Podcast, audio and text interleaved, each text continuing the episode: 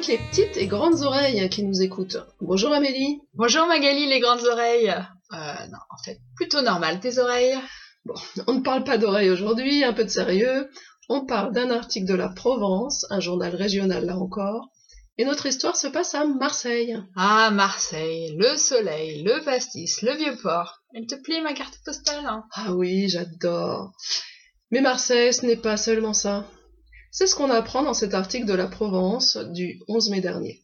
Le titre qui nous intéresse, Marseille, les vieux briscards associés remettent le nez dans la coque. Un briscard, c'est un mot qu'on n'entend pas très souvent. Oui, un briscard, c'est un soldat expérimenté qui a servi de nombreuses années dans l'armée. Mais il s'agit par extension d'une personne que l'expérience a rendue rusée et maline.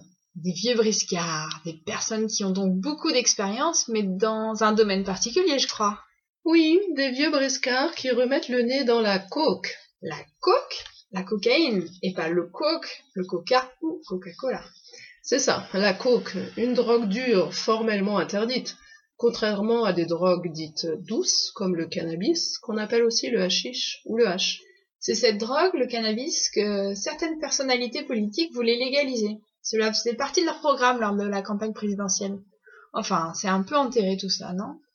Hmm, Emmanuel Macron, le président de la République depuis le 14 mai 2017, reste flou sur la question. Il n'est pas vraiment pour la dépénalisation, enfin jusqu'à maintenant. Mais euh, revenons à Marseille. Oui, à Marseille, on apprend donc que quatre hommes, pas tout jeunes d'ailleurs, sont accusés d'avoir essayé d'importer plusieurs kilos de cocaïne.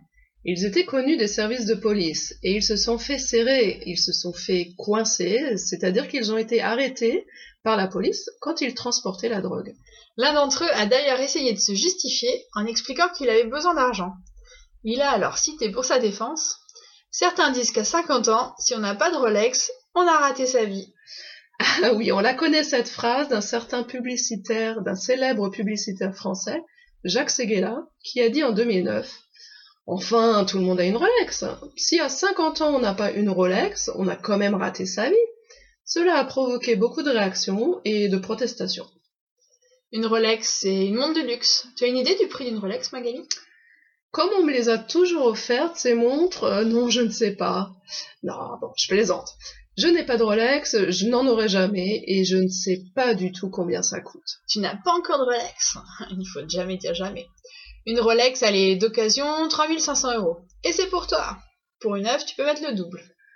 Je comprends mieux maintenant nos quatre briscards à Marseille. Ils ont besoin d'oseille, ils veulent être blindés de thunes. Ils remettent donc le nez dans la coque. Ils mettent le nez dedans, cela ne veut pas dire qu'ils consomment la drogue. Non, ils s'en occupent, cela devient leur commerce.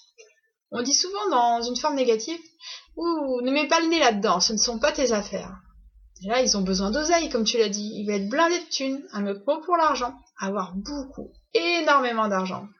Oui, avec de l'oseille, on peut faire de la très bonne soupe. Mais l'oseille, c'est encore un autre mot pour l'argent.